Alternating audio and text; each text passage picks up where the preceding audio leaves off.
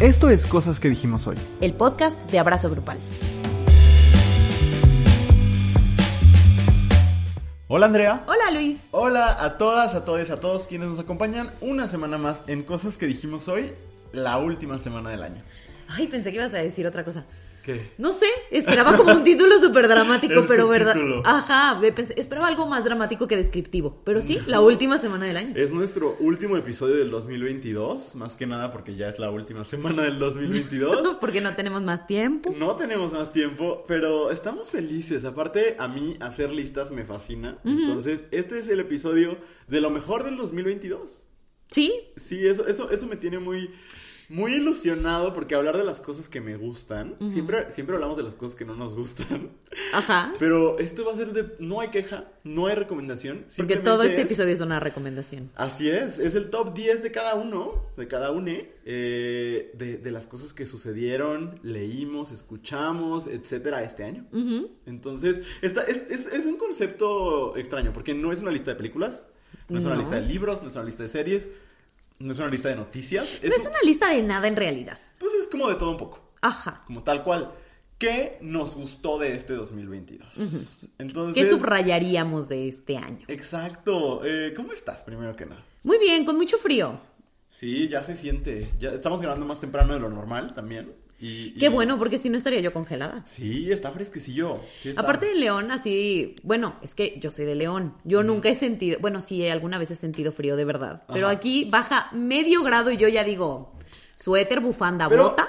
Ajá, tampoco es de las regiones más calientes de- del país. Ah, no, tampoco. Entonces, pues sí, sí se siente un frío razonable. Y se agradece, se antoja la tacita de ponche. Tal cual, sí. Este, pues nada, antes que cualquier otra cosa, les queremos recordar que este es un podcast independiente.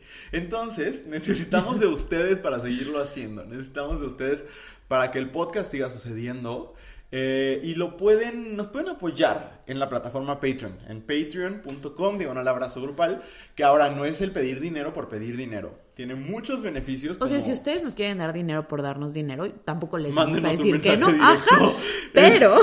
Pero esta membresía en particular, que aparte son dos, dos planes distintos, Ajá. tienen acceso a todos los cursos que hemos dado en la historia de la humanidad. En la vida. A un chat de Telegram exclusivo con nosotros y a un episodio exclusivo de este, o sea, un episodio cortito, exclusivo de, De este, este podcast, podcast. cada semana, el mismo día que sale el episodio para el público en general. Así es. Entonces, de verdad, si quieren darnos un regalo en esta temporada de dar regalos, agradeceremos mucho que sea una suscripción a nuestro Patreon porque es lo que nos permite seguir haciendo esto. Es correcto. Y cada que llega una suscripción nueva, sepan que Luis y yo brincamos de emoción. Así es, se siente muy bonito. Entonces, ahora sí, Andra, ¿estás lista para empezar el recuento? De los daños. El recuento de los daños. Es- ah, podría- hubiéramos empezado cantando la de... Y en el reloj de antaño, como de año en año. La de Mecano. Cinco ¿Eh? minutos más para la cuenta atrás. Órale, no, sí se sale de, como de mi presupuesto. soldados, solteros, casados, ¿no? No, perdóname. Mi parte favorita de esa canción es cuando dice entre gritos y pitos los españolitos. ¿Es en serio? No, sí. Órale. O sea, son desde silbatos. O sea, sí, pues, pero... Pero yo conozco mucha gente que este 31 de diciembre se va a encontrar entre gritos y pitos. Sí, pues más el tof. No necesariamente españolitos. No, pero bueno. Pero bueno. Vamos. eh, en, en ningún orden en particular, ¿verdad? No, Simplemente es nuestro top 10. De Van a escuchar 20 cosas porque son 10 de Andrea y 10 mías.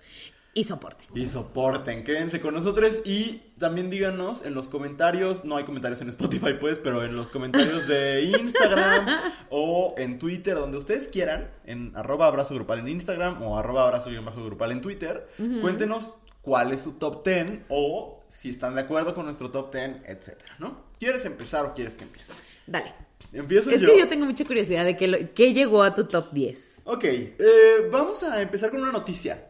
Eh, Una de las 10 cosas que más me gustaron del 2022 es que el matrimonio igualitario es legal en todo México por primera vez en la historia. Si bien todavía hay muchas cosas que pulirse porque hay estados donde está legalizado solamente por, por mandato gubernamental, como es el caso de Guanajuato, eh, pero no necesariamente, no está la ley todavía publicada.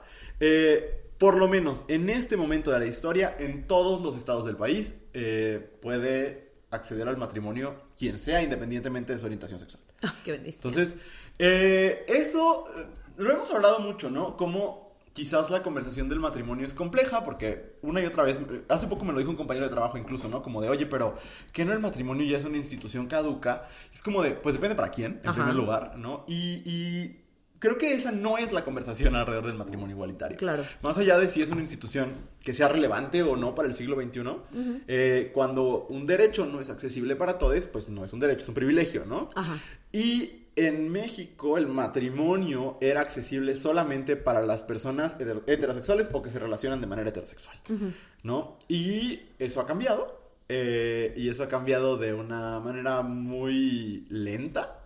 Pero este año, este 2022, de golpe cambió en varios estados que se estaban resistiendo, siendo Tamaulipas el último, ¿no? Entonces, este, pues nada, eh, yo quiero aprovechar este espacio del recuento para agradecerle, no a los partidos, sino a todas, todos y todes les activistas que desde hace décadas pelean eh, la causa del matrimonio igualitario en México, que han que se han ensuciado las manos, güey, porque para lograr esto se tuvo que dialogar con gente que piensa distinto, se tuvo que cabildear, se tuvo que invertir dinero, se tuvo que hacer muchas manifestaciones, se tuvo que ir a muchos medios, se tuvo que hacer un trabajo amplísimo de educación para que culturalmente cambiara la manera en que entendemos el amor, las relaciones, el deseo, etcétera. Claro.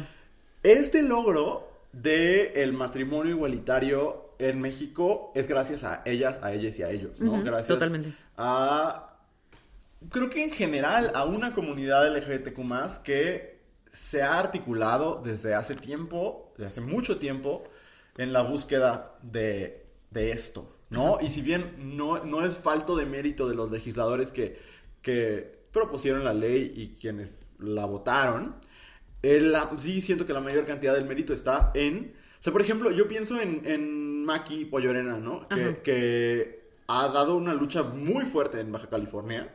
eh, y cómo muchos activistas lo han hecho eh, en cada uno de sus estados. Porque aparte del activismo que rinde más frutos, creo, es el local, ¿no? El de ir a los congresos locales, el de dialogar con los legisladores. Y entonces, la chamba para que esto se lograra no la vimos. Ojalá algún día la podamos ver en una película, en un documental, en un algo, ¿no? Pero creo que no somos conscientes de, de eso. Entonces, para mí, sí, la noticia más emocionante del 2022 es, eh, eh, por lo menos en México, el, el triunfo del matrimonio igualitario. eh, y pues nada, a casarnos, dices tú. Ay, sí, ay, sí, que se case todo mundo. ¿O no? O, o sí. Y que nos invite. Ay, ándale. Por sí. favor. Aceptamos Sí. invitaciones a No, bodas. no lleven mariachi. No, sí. Es que no me gusta bien mariachi. Bueno, pues. Ni sí. den crema de queso.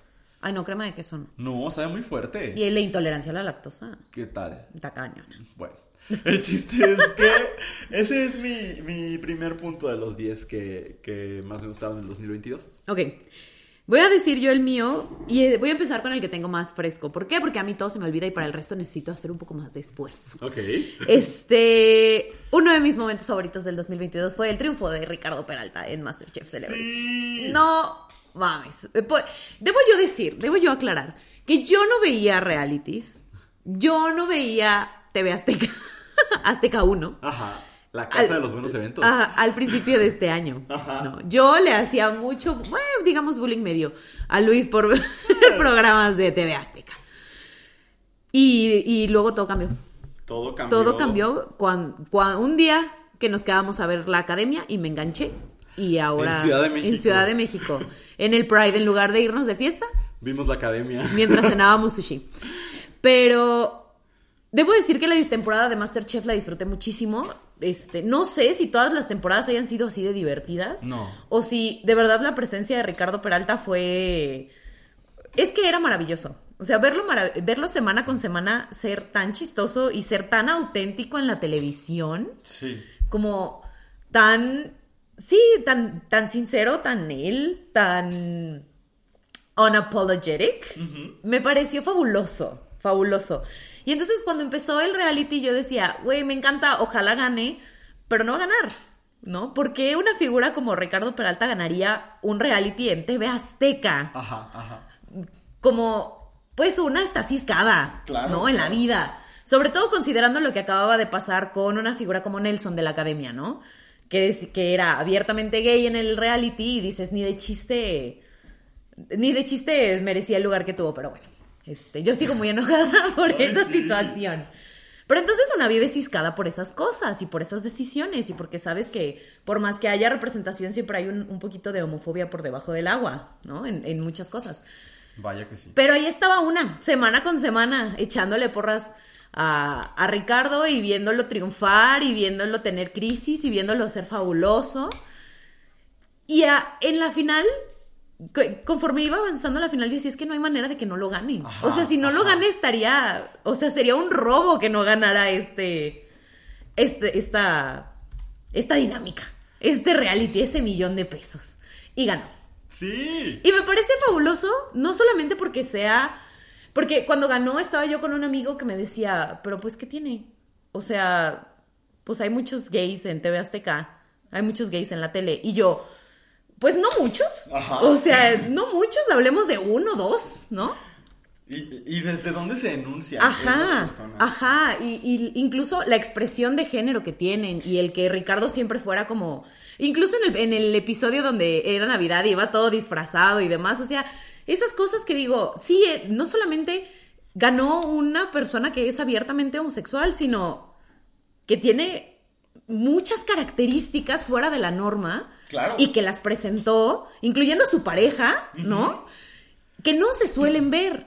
Totalmente. Y yo decía, es que mira, lo ve cómo, o sea, y- pero pues que no. La misma comunidad se queja de cuando los representan como escandalosas y no sé qué. Y yo, no, porque no se Bueno, trata- alguna gente O sea, sí. con muy, muy obtusa de su cabeza. No, no, no, pero sí molesta cuando se representa a la comunidad LGBT así, pero no les gusta que la comunidad LGBT sea así ah, en claro, realidad. claro, claro. Desde la burla. sobre Exactamente, pero como verlo brillar de esa manera me hizo muy feliz, verlo ganar se me hizo padrísimo y yo sé que solo es un reality en un canal, Ajá. pero aún así me parece súper significativo porque no es un canal cualquiera, no es un reality show underground que nadie ve, no es un video de YouTube, es Ajá. televisión abierta en un país que todavía es muy homofóbico.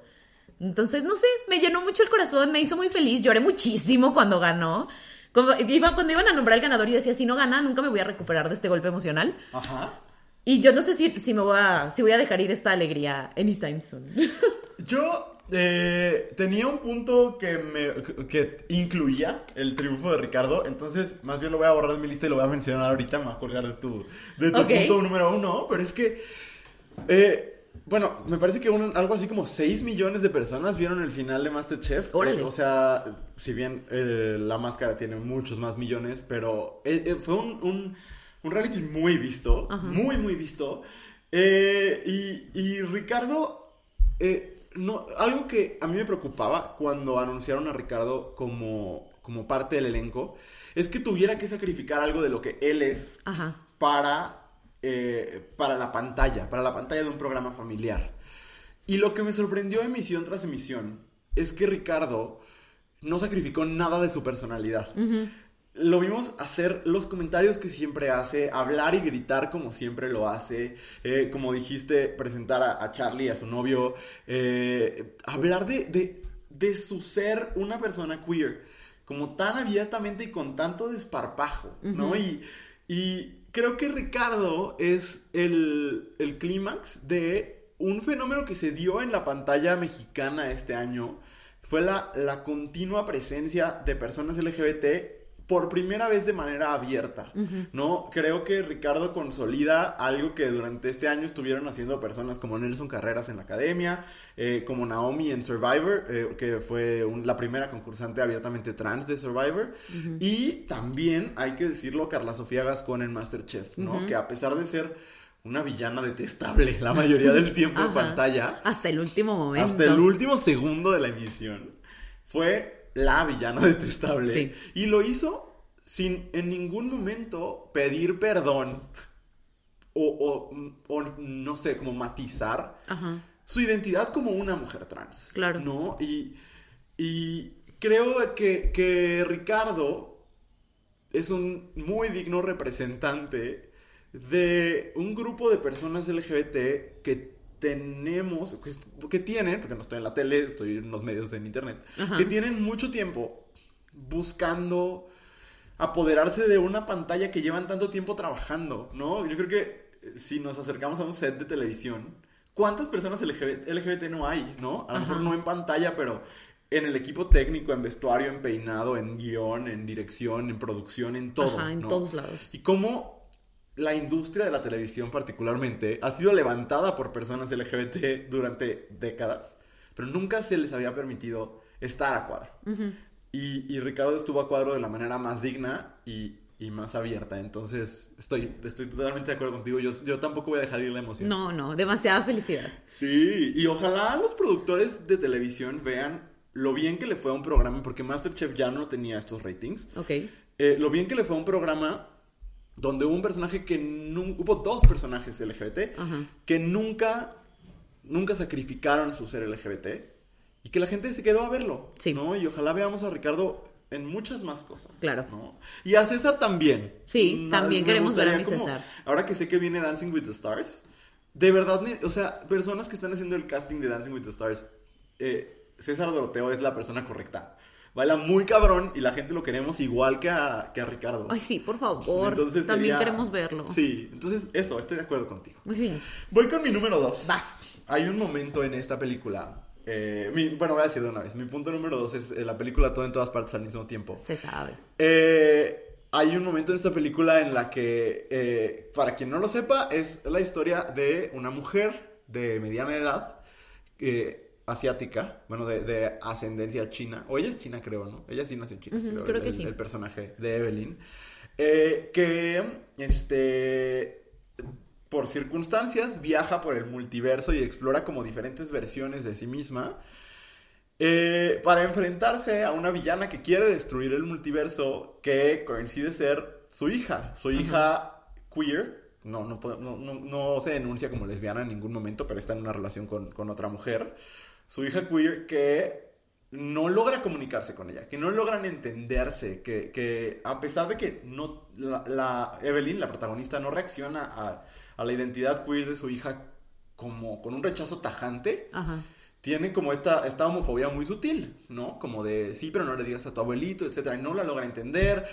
Todo el primer arco de la película se la pasa diciendo que- diciéndole que se ve gorda, que está encorvada, Ajá. que estas cosas que dicen todas las mamás. Este, y entonces, eh, esta película nos cuenta cómo para salvar al mundo de esta villana que es su hija, en su hija de otro universo, Ajá. eh, pues tiene que transitar estos múlti- múltiples universos. Y hay una escena en la que un personaje que era la villana de la historia al principio, que es eh, la, la oficial de Hacienda, como Ajá. si fuera una empleada del SAT, Ajá. que hace Jamie Lee Curtis, en esta escena alternativa de otro universo, Evelyn y esta mujer que es su archienemiga, eh, en ese universo se aman y están en una relación apasionada lésbica.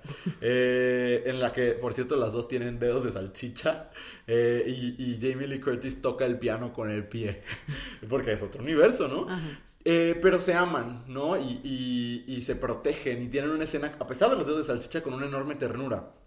Y, y para mí esa escena resume la síntesis de la película, que es básicamente que somos capaces de amar hasta la persona que peor nos cae, ¿no? Porque es, es eso, ¿no? Eh, bajo otras condiciones, estas dos personas que se detestan, que, que, que- que- que están puestas en, en- como en posiciones opuestas, de, de- incluso un poco de opresión, bajo otras condiciones se aman, ¿no? Y se aman con mucha ternura y se cuidan. Y de eso se trata la película de los Daniels, todo en todas partes al mismo tiempo, de, de- de la posibilidad de amar, ¿no? Sin, sin spoilear el final, hacia ahí te lleva la película al final, ¿no? Hacia, existen todos esos multiversos. Pero en este, que más bien todos estos universos dentro del multiverso, pero en este que comparto contigo decido amarte a pesar de, a pesar de que no te entiendo, a pesar de que me dices gorda, a pesar de que me dices que estoy encorvada, a pesar de que no entiendo tu sexualidad, te amo, ¿no? Eh, es- se ha convertido en una de mis películas favoritas de la historia, la amo demasiado, eh, la he visto tres veces, he llorado por lo menos una de ellas desconsoladamente. Eh, para mí aparte es la actuación del año. la de, la de Michelle Yeoh en, en, en esta película. Eh, yo sé que puede ser cansada porque es una película que está llena de todo, ¿no? Ajá. Y como efectos visuales muy, muy cargados y como una narrativa un tanto revoltosa. Pero yo sí recomendaría que si no la han visto o si la han visto solo una vez, que la vuelvan a ver desde esta perspectiva, ¿no? De, de las posibilidades que tenemos de amar y de amarnos.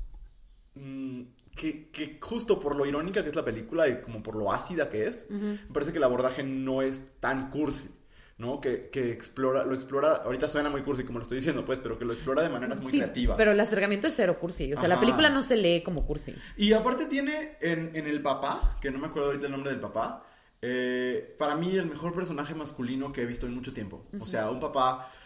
Un papá como son muchos papás, como no son quizás la mayoría, pero como son algunos, ¿no? Como son los buenos papás, imperfectos, Ajá. pero como con esta capacidad de, de acompañar desde otro lado, ¿no? Y, y para mí es fascinante. Eh, aparte de que, de que es como meterte, yo nunca me he metido un ácido, ¿no? Pero yo... yo Pero me imagino que así me se imagino siente. que así se siente y por eso la gente se vuelve adicta, ¿no? Ajá.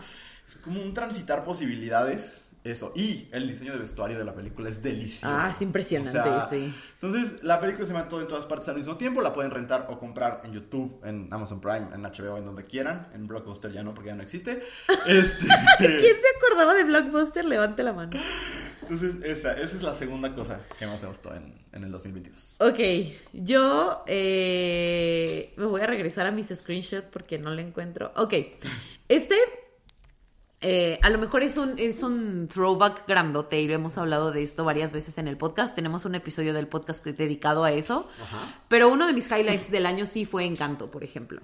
¿no? Encanto. Este, eh, con esa película empecé el año. Yo sé que la película no salió este año, pero Ajá. es lo, es lo que yo vi este año animada. Eh, yo empecé el año con esa película. Fue la primera película que vi en el año. O sea, la vi de que el 30, o sea, finales del 31 de diciembre, principios del 1 de enero. Y la primera vez que la vi, la vi en español. Y dije, qué cosa tan espantosa. Está horrible, está de hueva, qué canciones tan horribles y tal, ¿no? Y entonces yo veía como en redes todo empezaba como a explotar y la gente le encantaba y estaba como generando mucho furor y la chingada y todo el mundo estaba sacando sus traumas con las canciones de las hermanas y así. Y dije, bueno, le voy a dar otra oportunidad. Y cuando la vi en inglés, me cambió la vida. Yo siento que muchos tuvimos esa experiencia, ¿no? Ajá, porque en español es una experiencia completamente diferente. O sea, no porque esté mal, o sea, ahora escucho las canciones y digo, ok, no están tan malas como yo las percibí en su momento, Ajá. pero, pero en inglés son superiores en muchos Claro. sentidos. Y sí puedo decir que por lo menos la mitad de mi año fue ver esa película todo el tiempo. Hubo, o sea, creo que todo enero la vi todos los días Ajá. porque estaba, y no dejaba yo de llorar. Y lloraba y lloraba con dos oruguitas y a la fecha si lo pienso demasiado vuelvo a llorar porque era demasiado, ¿no?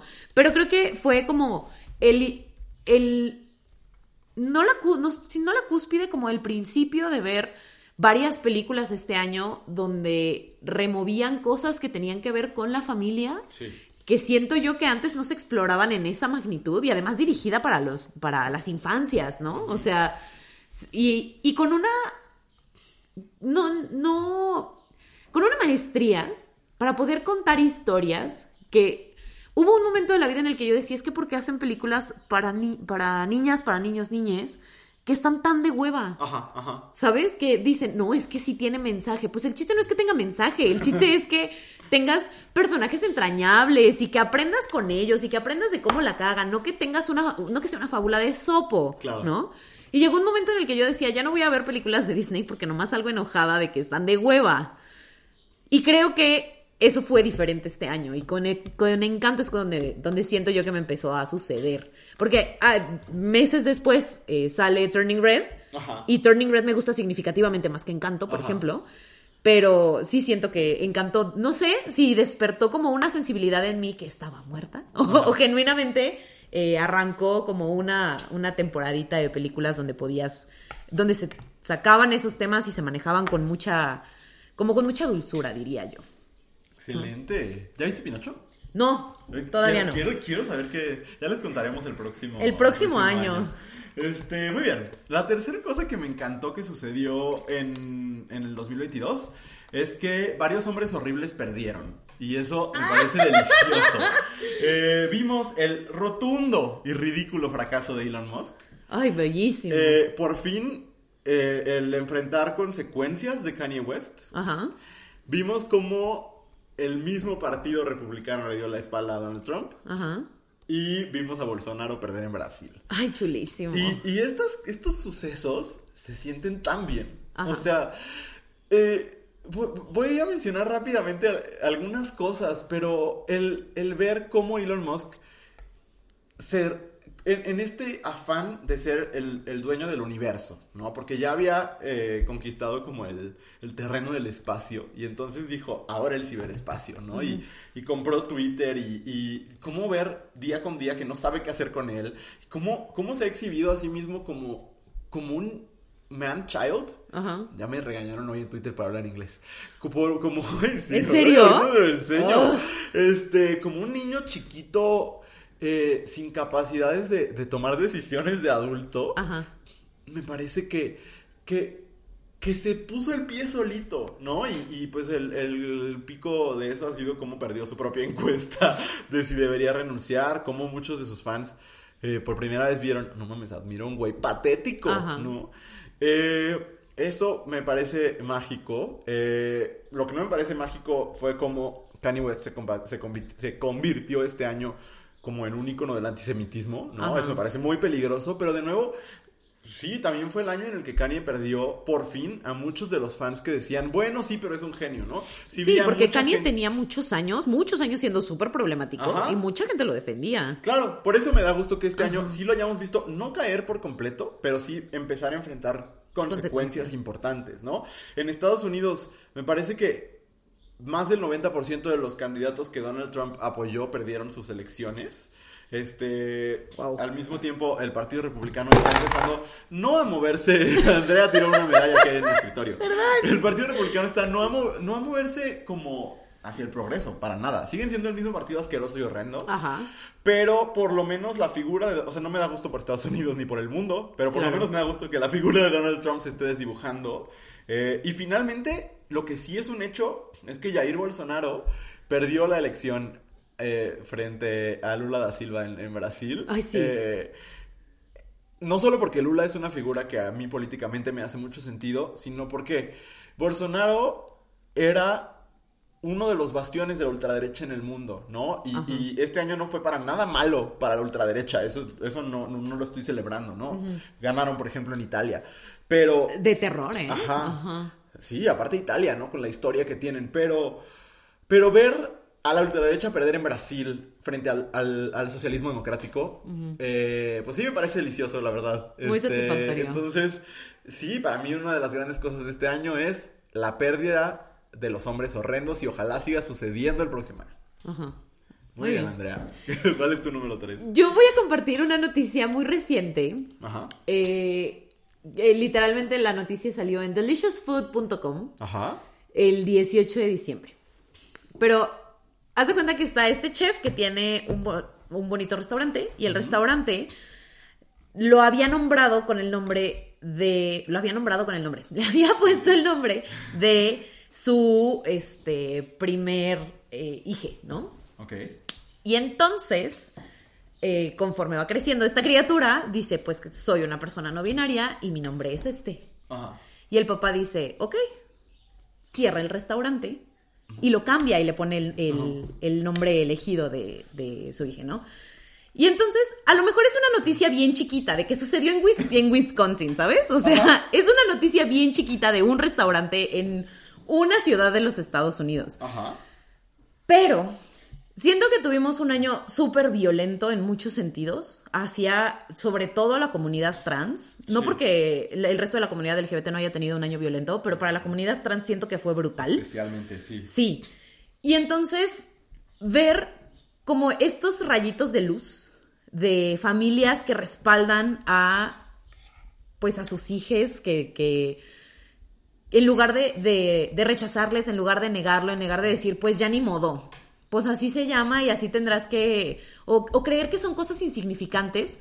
Creo que cada que me toca ver estas historias de familias, de escuelas, de docentes, que hacen que los espacios a su alrededor se vuelvan mucho más amables con la diversidad. Digo, es que, ok, sí, todo es horrible, pero todo es horrible porque sí se están moviendo cosas. Totalmente. ¿no? Y también se están moviendo cosas hacia lo positivo. Y este, a final de cuentas, creo que no es solamente como el papá haciendo algo por, por amor a su hija, sino es el papá diciendo, no solamente respaldo a quien amo, sino respaldo todo esto. Por supuesto. ¿No? Porque le pudo haber dicho, no, pues sí te respaldo, pero tendría yo que mandar a hacer nuevas servilletas. Y pues ni modo, ¿no? Esto se va a llamar David toda la vida. Pues no.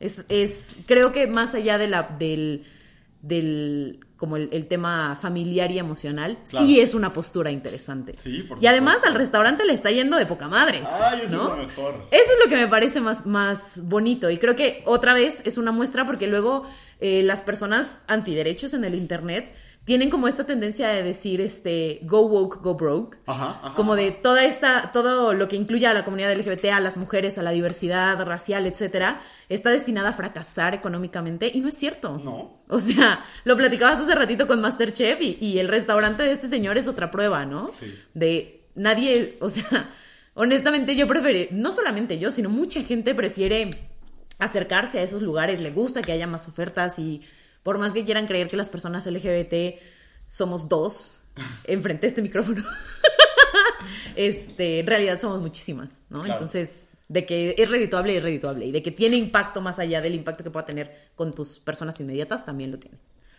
Bien. Pues vamos a, a mi punto número cuatro. Ok. Eh, también tiene que ver con, con personas no binarias y con personas trans. Eh, creo que durante este año eh, la franquicia de Drag Race tuvo a sus dos mejores ganadoras en mucho tiempo. En la temporada 14 la ganadora fue Willow Peel y la temporada 8 de All Stars, 7 de All Stars, la ganadora fue Jinx Monsoon. Eh, dos personas no binarias, eh, que transfemeninas, que porque se nombran así a sí mismas, pues, que tienen un sentido del humor particular, que, que hablan desde la diferencia y desde lo extraño, que tienen mucho talento, que aparte, por ejemplo, en el caso de Willow Peel, es una persona que vive con una discapacidad, que, que, que ah, como que abrazan un estilo de drag que no es el drag de la, de la belleza hegemónica y del soy muy perra, y, sino que ese drag también es válido, pues, pero sino como de la, de la locura y de, y de la extrañeza. Y también un poco en el caso de Jinx, por ejemplo, de, de las raíces del drag, que, que, por ejemplo, recuerdo como su, su Snatch Game y, y su imitación de, de Liza- no, de Judy Garland, Ajá. eh, que, que es muy como de los orígenes del drag. Ajá.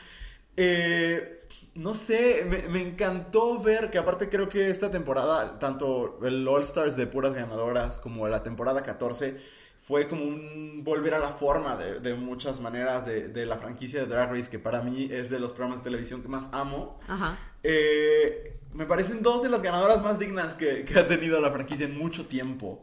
¿no? Este, entonces eso, como, como no solo sus triunfos, sino como lo que representan televisivamente, un poco volviendo al punto de los realities, ¿no? Y, y- y como lo que significa escuchar historias de personas trans, de personas no binarias, y escuchar de dónde vienen sus historias.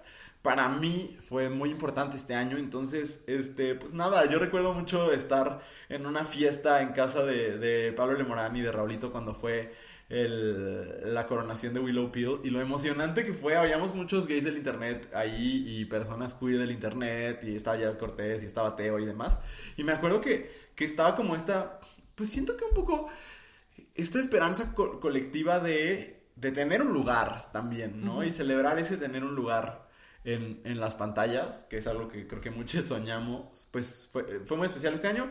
Aparte de que Jinx es una de mis reinas favoritas de la historia, entonces pues... Ah, sí. Luis, desde el principio, desde que se rumoraba que se iba a hacer un All Stars de puras ganadoras, siempre decía, nadie le va a ganar a Jinx. Nadie le va a ganar a Jinx. ¿Alguien le ganó a Jinx? No. No, No, entonces estoy muy emocionado. Y estoy muy emocionado para por dónde va la franquicia porque el cast de la temporada 15 se ve. ¡Ah, se ve fabuloso! Y ya viste que la conductora del pit stop este año es Bianca del Río. Güey, estoy muy emocionada. Güey, o, o sea. Va a ser sí, fabuloso. la mejor ganadora de la historia de Drag Race. Este, Totalmente. No, sí es muy fabulosa esa mujer. Estoy muy emocionado por esta temporada 15. Yo. Aparte dicen que Sasha Colby, que está en el elenco, es la drag queen favorita de todas las drag queens. Entonces, ¿Cómo?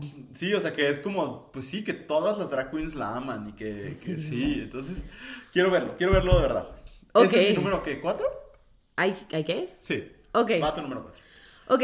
eh, yo a continuación eh, voy a presentar un libro. Ajá. Porque, pues sí, ¿no? Este, porque ¿qué más voy a, de qué más voy a hablar yo en este, en este honorable espacio? Cue- oh, bueno, eh, este año a mí me pasaron muchas cosas. Y la manera en la que yo tengo de lidiar con, con las cosas y con el mundo en el que me, en el que me muevo es buscando cómo han lidiado con esas cosas las personas antes que yo, Ajá. ¿no? Eh, y generalmente lo leo porque me gusta leer y me hace sentido. Eh, el año pasado leí un librazo que se llamaba ¿Por qué los hombres mediocres se convierten en líderes? Que es un librazo, pero eh, este año renuncié a mi trabajo, un trabajo que tuve muchos años, un trabajo que yo quise mucho, eh, un trabajo que me daba mucha estabilidad económica, bueno, no mucha estabilidad, estabilidad económica, Suficiente, a secas, ¿no? Este, tirándole a vemos. pero por ahí de, eh, ¿de cuándo, eh? Por ahí de febrero leí un libro que se llama Work, Work Won't Love You Back de Sarah Jaffe o El trabajo no te va a amar de regreso. Y yo creo que cuando leí este libro fue cuando terminé de decir, tiene razón, voy a renunciar a este trabajo. Ajá, ajá. Por varios motivos. El, el libro está como muy enfocado en decir, a ver, tenemos que trabajar. O sea, si hay algo de lo que no tienes alternativa en esta vida es trabajar. Tienes que trabajar, Ajá. ¿no? Porque así está construido el sistema y no hay manera. Tienes que hacer dinero porque es lo que te permite vivir bien, Sí. ¿no? O vivir dignamente. ¿Es horrible? Sí. Eh, ¿Yo voy a cambiar el sistema? Pues no puedo. Sola no. Quisiera, ¿no? Quisiera. Y si pudiera cambiarlo yo sola lo haría, pero no puedo. Entonces es como, vamos a hacer las paces con el hecho de que tienes que trabajar, pero también vamos a hacer las paces de por qué el trabajo no puede ser el centro de tu mundo, Claro. ¿no? Y de cómo puedes encontrar el, el equilibrio entre estas dos cosas y, y trabajar de la manera más digna posible, que te permita vivir de la mejor manera posible, Sí. sin que se convierta en el centro de tu vida, ¿no? La verdad es que es un librazo, es un, es un libro que explica muchas cosas de cómo trabajamos, por qué trabajamos y por qué creemos que tenemos que trabajar así. Ajá. Eh, de por qué hemos aprendido a priorizar otras cosas, eh, o más bien a priorizar el trabajo por encima de otras cosas. Y parece como una conversación bien sencilla, pero no lo es. Porque yo te puedo decir, es que no puedes priorizar el trabajo sobre tu salud. Y tu cabeza lo sabe. Claro. Pero, ¿cuántas veces no has priorizado el trabajo por encima de tu salud? Muchas. De tu salud física, de tu salud mental, de tus horas de comida, de tus horas de descanso, o sea, de muchas cosas, ¿no? Sí. Entonces, parece una conversación sencilla, no es una conversación sencilla, tampoco es una conversación que siento que muchos de nosotros estemos dispuestos a, a tener con nosotros mismos. Claro, claro. De decir, no, claro, no, yo el trabajo nada, y de todas maneras lo tienes en la cabeza, en la cabeza, en la cabeza todo el pinche tiempo, ¿no? Y Sí. ahí está. Entonces, eh, pues eso, es, ese libro me parece que lo, lo abarca de una manera muy interesante, eh, es un estudio como muy completo y creo que tiene muchas herramientas que si usted de pronto en casa se siente abrumada con la- el, el tema del trabajo, creo que ayuda. No para que termine renunciando a su trabajo, es lo que yo hice porque en mi contexto tenía sentido, pero me ha ayudado a resignificar cuánto trabajo, por qué trabajo y cómo lo hago. ¿no? Y creo que eso es importante. Claro que sí. Muy bien. Pues voy con mi punto número 5. Ajá. Vamos llegando a la mitad de esta lista. Eh, ya, lo voy a soltar. Para mí, quizás si hubiéramos jerarquizado esto sería mi número uno. Ok. Y es este Renaissance de Beyoncé. El álbum que teníamos sus fans esperando durante mucho tiempo. Eh, nos había dado hace algunos años el álbum del Rey León, que pues ahí estaba y tenía unos visuales interesantes. Antes de eso nos dio lo que considerábamos obra maestra Lemonade. Y pues ya como que yo me había hecho la idea de que pues Lemonade era el punto más alto de la carrera de Beyoncé y que lo demás que recibiéramos iba a estar bien. Eh, yo considero que Renaissance, que es, se supone, un proyecto en tres partes, no sabemos nada de cuándo va a haber una segunda parte, de dónde están los videos musicales, de qué está pasando con Renaissance, de cuándo va a haber fechas para la gira, etc. Pero tenemos la pieza de sonido, que no solo es para mí el, el mejor álbum del año, sino el mejor álbum de la carrera de Beyoncé. Eh, es, es muchas cosas a la vez, ¿no? Es un homenaje a artistas eh, icónicos, ¿no? Grace Jones, por ejemplo, está, está ahí. Eh, Beyoncé hace una mezcla entre, entre artistas contemporáneos queer como Big Frida, entre sus influencias, como hace algunas referencias importantes. Quien conoce a Beyoncé sabe que, que siempre sus canciones tienen listas de 25 o 30 autores porque tienen muchos samples, ¿no? Eh, que simplemente es otra manera de hacer música. Eh, para mí este álbum significa muchas cosas. Es una de las artistas más importantes de la historia, haciendo un homenaje real a la cultura queer de los Estados Unidos, por lo menos, o a la cultura queer global incluso, y haciéndolo poniendo en el centro los sonidos de la época, no, no haciendo como esto que intentó hacer Taylor Swift, lo siento mucho Taylor, te quiero mucho, pero como de hacer referencias como chafonas, como muy sacadas de Twitter al slang gay del momento, sino verdaderamente representando los sonidos de una época y de un de, una parte de la cultura LGBT y bueno, por ejemplo hay un momento donde dentro de la canción eh, porque aparte es algo muy personal de ella, habla de su uncle Johnny, de su tío Johnny, que era su tío gay que murió, eh, y, describe la bandera del arco iris, como, y lo hizo como de un lugar de mucho respeto, pero independientemente de como esta parte, el sonido, la complejidad de la producción y el regreso del álbum, de la pieza completa, como algo importante. Renaissance no se puede escuchar en shuffle. Porque, porque es, como un larguísimo track, ¿no? Es un álbum conceptual, como lo hacía en su momento, por ejemplo, Fleetwood Mac, ¿no? O sea, como... Eh, a mí me recuerda como a ese tipo de álbumes, como Rumors de Fleetwood Mac, ¿no? Que todo se trata un poco de lo mismo y que más bien te va llevando, ¿no? Y, para mí Renaissance es eso, es algo que puedes bailar y sentir, pero al mismo tiempo que puedes apreciar como una pieza artística.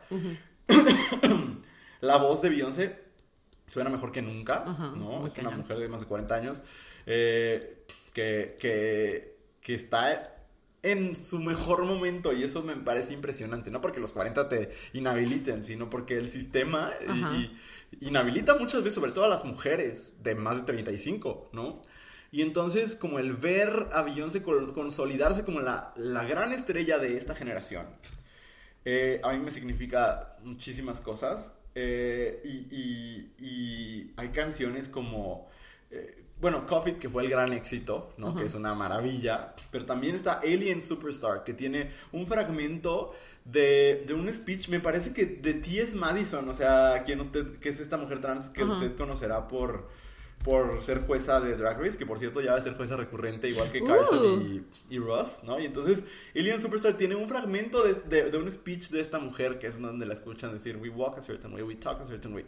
Este, y, y, y hay muchos de estos detalles, ¿no? Entonces, Renaissance de Beyoncé para mí también lleva la música a otro lado, seguramente escucharemos mucho, pues, como de, de música de este tipo que se escucha como en la escena del ballroom, eh, quizás también un resurgimiento del disco que ya se estaba trabajando desde antes. Eh, para mí solo es una confirmación de que nadie lo hace como ella. Entonces... Muy cañón. ¿Verdad? Sí, sí, sí, nadie lo hace como ella. Número 5, Renaissance de Beyoncé y ojalá nos dé los visuals muy pronto. los visuales, el apoyo visual. Ah. Bueno. Ay, pues ni modo. Aquí todo siempre ha sido bien pocho y ustedes lo saben. Y si ustedes están aquí es porque les gusta. Exacto. Anyway, eh, mi número 5 es Moonage Daydream. Moonage Daydream, sí. Eh, que yo no lo veía venir, honestamente. Este Moonage Daydream es este documental de la vida de David Bowie que yo fui a ver un poco regañadientes. Ajá, porque, me obligué. Me obligó. Luisa, no me obligó. Pero sí fue como de, ¿me acompañas? Y yo, bueno, está bien, te acompaño. No es como algo que yo quiera ir a ver, pero te acompaño. Ajá. Y, ok, es un documental, pero es, está construido de una manera que me parece difícil de describir. Ajá. Más allá de, si conoces a David Bowie y has escuchado a David Bowie y has visto lo que David Bowie hacía, Ajá tiene muchísimo sentido. Si no, no. si no, quién sabe de dónde se sacaron esa idea. Porque sí, te habla sobre la vida, de, sobre la carrera de David Bowie, las diferentes etapas que tuvo su carrera y las decisiones que se tomaban y demás. Pero no es un documental eh, diría yo, como muy narrativo, es como más... eh, Sensorial. Sensorial, ajá.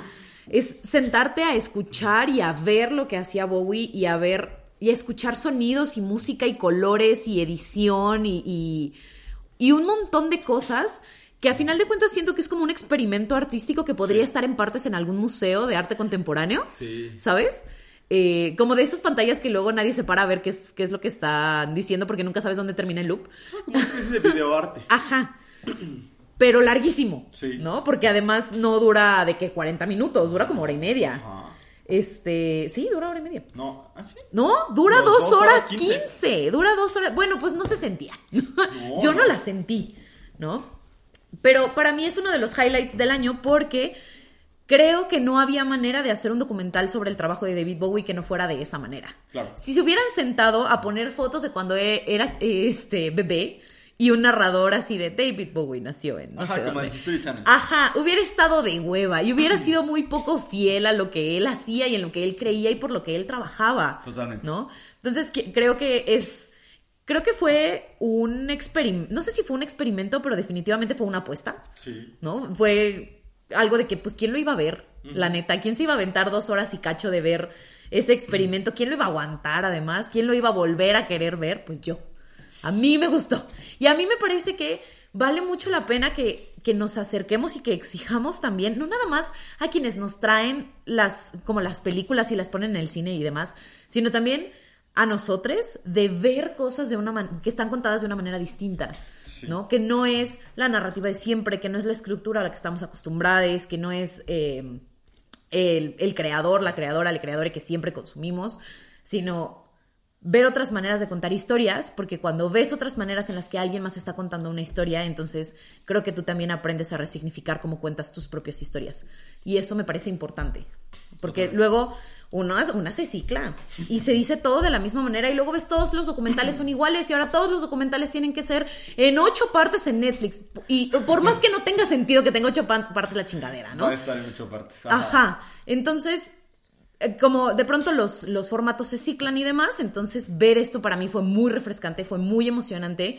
Y aunque siempre he respetado mucho la figura de David Bowie, creo que nunca la había querido tanto como después de ver este documental. Excelente. Yo quiero sumar nada más que eh, Moon Age Daydream está disponible para renta y venta en YouTube, así que pueden verla Véanla. completa. Sí, sí, véanla y si la pueden ver ya sea con audífonos o como en una, si tienen una tele muy grande o un compa suyo tiene una tele muy grande, creo que vale la pena. Es, es Sí, una cabrón. experiencia muy cabrona. Eh, muy bien, Andrea, pues yo voy a mi sexto punto, que es el... Ok, este, tiene capas esta, este sexto punto. Quiero hablar de, de- de los mexicanos que triunfaron en los universos geek. Pero quiero ¡Órale! hacer especial. Más bien, hay mención honoraria aquí a Diego Luna como Cassian Andor y a Gal García en Nombre Lobo por la Noche. Pero en realidad, ya, ya los mencioné, ya los saqué del camino. Los, me encantaron los dos, sobre Ajá. todo Diego Luna. Pero mi sexto punto en realidad es Tenoch Huerta como Namor en Black Uf. Panther Wakanda Forever. Más que la película, que creo que la película está buena, la disfrutamos bastante. El personaje de Namor, como uno de los primeros mutantes que aparecen en el MCU, como quizás a excepción de Loki y de Thanos, o, o junto con ellos, el mejor villano del, del universo Marvel, que ni siquiera es un villano como tal, sino una especie de antihéroe. Ajá. Eh, pero todo, el- todo el fenómeno cultural que despertó Tenoch Huerta como Namor en pantalla eh, me parece muy importante. Eh, Tenoch es un actor que no solo es moreno, sino es abiertamente antirracista, que habla mucho del tema, que, que tiene ideas políticas, podremos estar algunos de acuerdo, a lo mejor puedo estar de acuerdo con unas, con otras no, pero ideas como que no teme en, en hablar, en, Sí. en- en posicionarse. Es muy descarado con sus ideas. ajá, es un descarado. Y, y- y su presencia, eh, y como lo mucho que fue celebrada su presencia en el mundo, ¿no? Como de que bien lo, lo hace Tenoch, porque aparte es del. Hay grandes actuaciones en esa película. O sea, está Angela Bassett haciéndolo, pues ganándose ese Oscar, ¿no? Sí. Pero Tenoch Huerta lo hace al nivel. O sea, la Muy actuación, como este, esta, este personaje enojado, pero seductor, porque es muy seductor, que, que, que diseñó Tenoch en esta versión de Namor que no existía, ¿no? Porque eh, esta versión de Namor como Kukulkan está diseñada para la película, no, no viene de los cómics, construyó un personaje sublime, ¿no? Entonces, por un lado, su actuación, lo guapo que se ve, eh, cómo despertó pasiones en todo el mundo, cómo eh, mostró, cómo representó, pues, y cómo puso cara a cosas que él cree alrededor del mundo, porque aparte lanzó un libro con Grijalvo este año, ¿no? Como todas esas cosas, me parece una parte fundamental del fenómeno. Y la otra es que destapó un problema enorme que existe en México, eh, que es el problema del racismo, ¿no? Que se destapa una y otra vez, pero parece que siguen poniéndole encima cubiertas, ¿no? Y creo que la presencia de Tenoch generó lo mismo, ¿no? Que generó Yalitza Aparicio cuando estuvo eh, nominada al Oscar por Roma, ¿no? Como este enojo de muchos mexicanos y mexicanas y mexicanes eh, de cómo una persona morena que a mí me dijeron que no merecía estar ahí. Que no merecía aparte ser deseado, admirado, este, sí, generar esta fascinación. Está ahí y yo no, ¿no? Y lo vimos muchas veces con comentarios horrendos, ¿no? Eh, incluso dentro de la comunidad LGBT como... Y, lo tengo que decir, vi a muchas personas decir como de, ay, sí, un, un, chacal como Tenoch, ¿no? Y de nuevo como sacar esta manera de hablar de los cuerpos morenos, ¿no? Entonces, el fenómeno que generó Tenoch Huerta que es admiración de las personas eh, correctas y enojo de las personas correctas. Me parece fascinante. Yo espero volver a ver a Namor en pantalla muy pronto. Eh, sé y, de, que... ver a Tenoch en todos lados. Sí, sé que, que Tenoch tiene una serie con Netflix el, próximo año con Diana Agron. Eh, ojalá sea un exitazo. pero sí, de verdad, espero que estemos viendo, así como lo vimos con Yalitza Aparicio, que, que ya está sacando proyectos de nuevo y así. espero que de verdad estemos viendo nacer, ya es una estrella, pero a una estrella internacional que, algún día tenga un Oscar, porque creo que lo merece. Sí, sí. Saludos, Tenoch Huerta, te queremos mucho. Sí, lo amamos, lo amamos. Muy bien. Eh, ¿Qué número es el 6? Es el 6. Ok. Mi número 6 es Heartstopper. Ok, excelente. Qué bueno, porque yo también lo tenía. Es que, mira, yo nunca leí el, el cómic. Ajá. ¿no? O sea, lo ubicaba, pero me parecía como demasiado middle grade como para... Es un libro infantil. Ajá. O sea, sí. Y, y, no estoy como en un momento de mi vida en el que me interesara mucho, pero eh, la serie eh, me cambió la vida. o sea, me cambió la vida en qué sentido. Creo que está muy bien interpretada. O sea, creo que son unos actorazos. el, o sea, el equipo de, de Heartstopper creo que hacen un excelente trabajo. Y creo que alcanza las mismas cosas que yo respetaba mucho de Sex Education, que es, vamos a tratar de hacer una representación más genuina de que es ser un adolescente, ¿no? Que fue una de, las quejas más recurrentes que yo tuve con la última temporada de Euforia, que yo decía, es que esto es, es eh, los adolescentes no son así, ¿no? Yo les doy clases, yo, Los yo les veo, ¿no?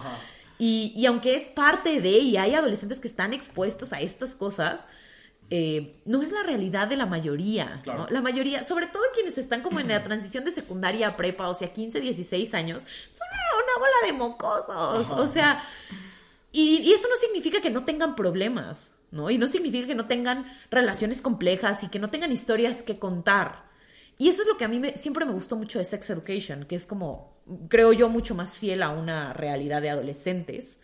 Y Heartstopper creo que es el mismo caso. También es refrescante ver a adolescentes haciendo papeles de adolescentes, ¿no? Y no a gente de veintitantos años haciéndose pasar por alguien de 16. Pero además creo que está contada desde un punto de vista súper genuino, creo que es súper respetuoso con los temas que está abordando, creo que están muy bien manejados los temas, ¿no?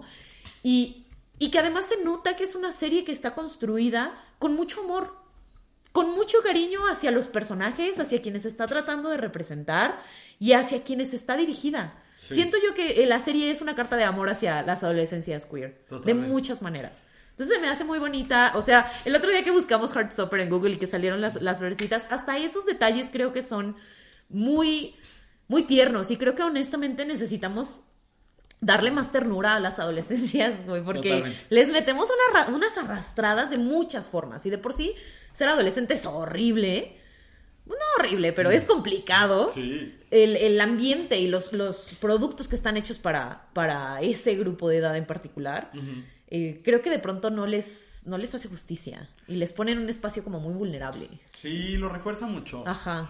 Sí, yo, yo me sumaría a tu punto número 6. Ajá. Heartstopper es de mis series favoritas del año. Eh, tiene actuaciones de primer nivel. Eh, creo que generó por lo menos a tres estrellas. Este, a, a Jasmine, me parece que se llama Jasmine la Ajá. actriz. eh, y a Joe Locke y a Kit Connor, eh, que hacen personajes entrañables, pero que lo, o sea, que actúan, actúan de verdad en mayúsculas, ¿no? Sí. Y, y sobre todo Kit Connor creo que es muy evidente que veamos una estrella en ascenso, porque aparte pues es, es un chavo que está guapito y Ajá. que tiene como mucho encanto y demás, pero Joe Locke, que por ejemplo ya está, que es hacia Charlie, que ya está casteado para la nueva serie de Marvel, la de Agatha. Ay, qué chido. Este, no mames, esa serie va a estar. Cat- eh, Catherine Hahn, que hace a Agatha, va a estar Joe Locke y va a estar Aubrey Plaza. ¡No mames! Sí.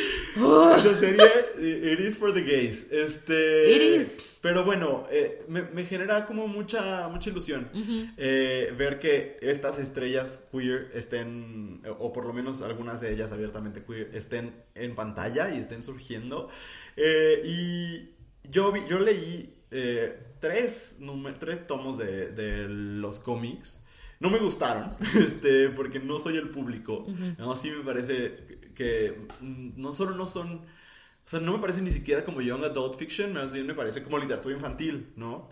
Eh, porque está muy enfocada a eso, a la edad que tienen los chavitos de la serie, ¿no? Y eso está muy padre, qué bueno, qué bueno que no me gustó, porque Claro. no me estaba hablando a mí.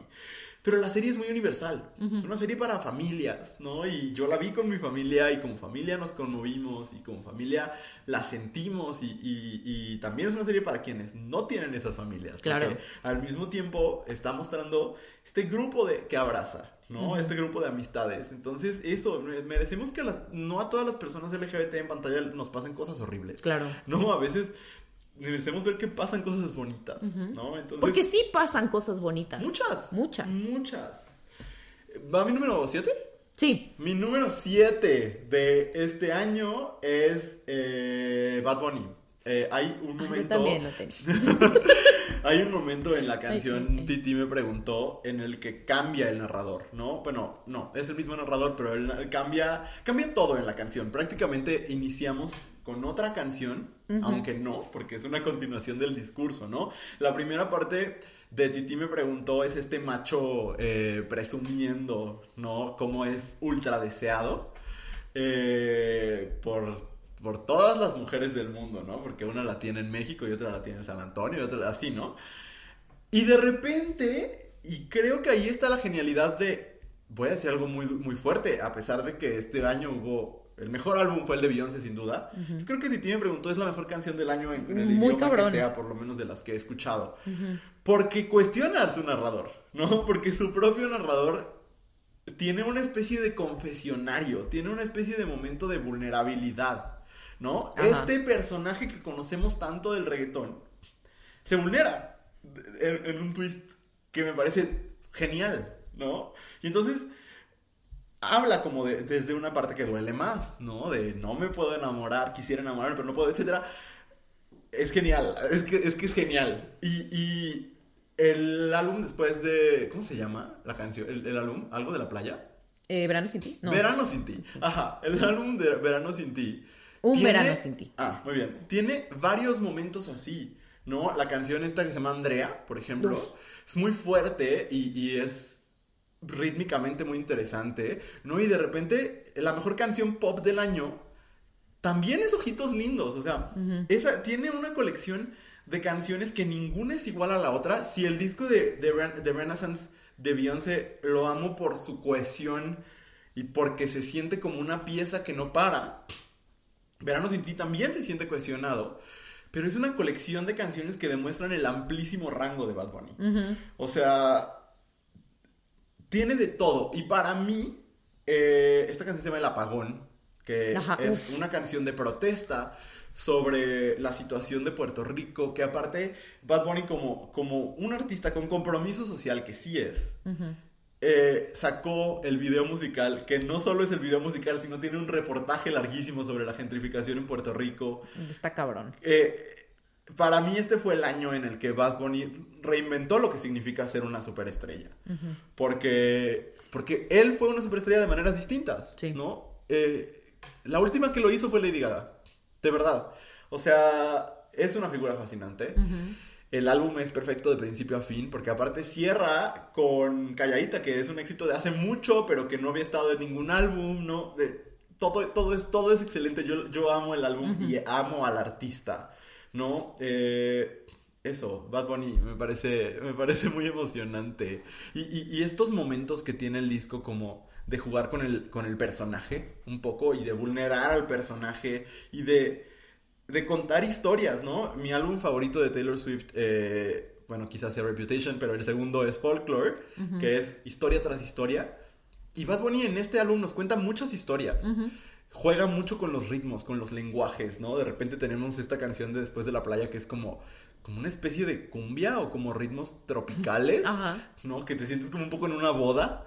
Este, y te sorprende, ¿no? Y te sorprende una y otra vez. Y yo no dejé de estar sorprendido por, por lo que hizo Bad Bunny este año. Para mí es eh, no solo es mi punto número 7, sino es la estrella del año. Sí, totalmente. Yo también tenía el, el álbum de Bad Bunny, y, pero justo creo que se extiende como a la figura de Bad Bunny, ¿no? Porque eh, lo hemos dicho varias veces en el podcast, como el, el saberte en la cima del mundo Ajá. y aún así como no olvidar de dónde vienes y por quién estás donde estás, Sí, ¿no? Y a quién le debes el éxito. sí. Eso me parece que no cualquiera. La gente pierde el piso bien en chinga. Uh, En lo hemos visto de gente que le dan así de que... De que nada, güey. O sea, de La que se ganó. de un Oxxo. Deja tú eso de que se, se ganó el, el paquete de papel de baño en la rifa y ya. se-. Ay, es que ya sé de quién estamos hablando. Oh, O sea, se vuelven insoportables. Y, y Bad Bunny, sabiéndose en la cima del mundo, creo que ha, ha sido como muy constante en el regresar a. Sí. a- pues sí, a sus orígenes. y, ¿no? y, Y a lo que considera importante. Sí, y eh, Bad Bunny es un tipo de creador que tiene lo que mis creadores favoritos tienen. eh, me recuerda mucho, va a ser una comparación extrañísima, pero a mí me recuerda mucho a cómo escribe Tina Fey en esta sensibilidad de la cultura pop. O sea, Tina Fey te, te, te, te bombardea de referencias, ¿no? Basta ver Chicas Pesadas para eso, que es su pieza más conocida, pues, pero Terry Rock ni se diga, ¿no? Es así una tras otra tras otra. Y, y en este álbum particular de Bad Bunny se menciona a Niurka Marcos de la nada. Este, tiene como referencias que dices, ay, ojalá se me hubiera ocurrido, ¿sabes? Sí, sí, es O sea, muy de brillante. escritor, tiene referencias de escritor, entonces, sí, ese es mi Y nombre. para mí es muy, muy, muy placentero ver que una figura que, ca- que canta este género musical, Ajá. que luego es tan criticado desde una mirada súper clasista, Sí. eh, se vuelva como innegable. De pues ahí está. Y está en todos lados. Oh, y sí. ni modo que no te guste y ni modo que creas que no es algo que vale la pena. Ahí está. Haciendo cosas bien chidas y estando en la cima del mundo. Sí. ¿no? Eso me, me encanta. Y llevarte a la Órale. cima del cielo. Bueno, ya me. Yo traigo mi pieza de, mi libro de ficción favorito del año. Ok, este es el número 7, ¿verdad? Este es el número 7. se publicó este año, no estoy segura, pero sí es, yo lo leí este año. Y es el- la ficción, mi ficción favorita de este año. Se llama Pechos y Huevos de Mieko Kawakami. Ok. Eh, de entrada, la literatura japonesa es este. Para mí es, es- siempre es un volado. Ok.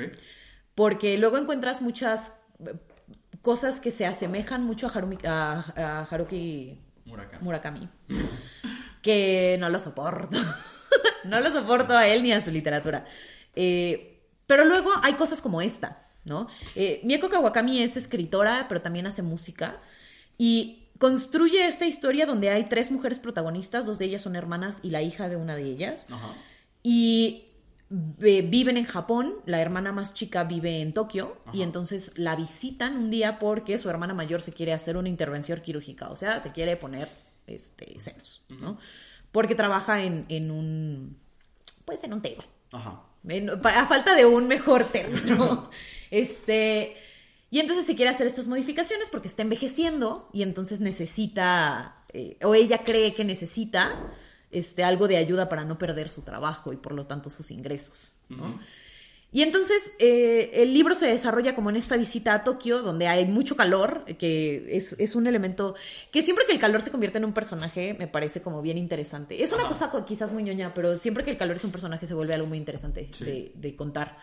Eh, están ellas dos como lidiando con esta situación, con el tema de no tener dinero, y está la hija de una de ellas, de la, de la mayor, de la que se quiere hacer la intervención quirúrgica, que ha decidido que no, les, que no va a hablar. Que no va a hablar con su mamá. Y entonces, ahí habla con todo el mundo, pero no habla con su mamá. Ajá. Y entonces hay como una incomodidad constante en esta familia de no saber por qué esta niña no habla, de la hermana menor diciéndole, neta, te quieres gastar esa cantidad de dinero que no tienes en esa intervención quirúrgica, pero ¿cómo te convenzo si yo no te puedo apoyar económicamente y demás? Y entonces hay un análisis de las relaciones entre mujeres, la sororidad y el patriarcado que yo no había leído con esta maestría en mucho tiempo. Ok. Y además está bien fácil de leer. O sea, se lee rapidísimo. Entonces, se los recomiendo muchísimo. El, o sea, yo cuando leí la primera, la primera página, yo dije, esto va a ser una, una obra de arte. Ajá. Porque está escrito de una manera impresionantemente sencilla, pero con ideas que me volaron la cabeza. Entonces, se los recomiendo muchísimo. Si lo pueden leer en su traducción al inglés, creo que es mucho, super- mucho, por mucho, superior a la traducción que hay en español. Ok. Eh, la recomiendo. Y si no, léanla en español, no pasa nada. Y ya, ese era mi número 7. Con número 7, muy bien. Pues mi número 8, he decidido agrupar dos cosas en una, porque la cosa que más me gustó, o una de las cosas que más me gustaron este año, es que sentí que las pantallas tuvieron cosas sexy de nuevo. Creo que hubo un momento donde, donde lo sexy pasó de moda como por...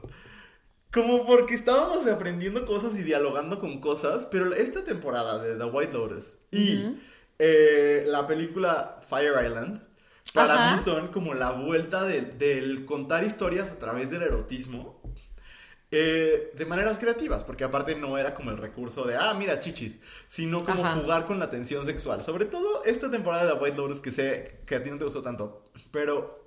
ay, algo me dio alergia. Que, que me parece como un juego muy interesante de manera constante con la tensión y como con el deseo y como con el deseo permisible y el que no se permite tanto eh, y como con las dinámicas de poder desde el deseo y, y sin, sin sacrificar esa tensión que, que, ah, que se siente y que a veces hasta como que prende. Este, Ajá. eh, porque aparte, eh, The White Lotus, Mike White esta temporada saturó la pantalla de cuerpos demasiado sexys. Ajá. Este, que es lo mismo que se hace en la película Fire Island, que si no han visto, es una reinterpretación de Orgullo y Prejuicio que sucede en una isla llena de gays con ganas de coger, básicamente. ¿no? sí, chulada. Este, y, y las dos me gustan por una razón similar, como por este desparpajo en, en el abordaje del deseo, de, de lo, de lo que es deseable y de por qué es deseable, y del poder que se da dentro de, esa, de esas relaciones. Eh, me gusta mucho. Eh, a mí la temporada 2 de The White Lotus me gusta ligeramente más que la, que la 1. Eh, en pantalla vi las mejores actuaciones del año. Este, sobre todo, shout out especial a, a Aubrey Plaza y a Megan Fahey, que, que son los personajes de Daphne, y no me acuerdo qué personaje hace Aubrey Plaza. Pero, no sé, me, me- me fascinó ver este tipo de, de dinámicas como un poco de Quién teme a Virginia Woolf, la obra de teatro, como de, de, de esta, como de lo que se da dentro de las relaciones, exa- exacerbado, ¿no?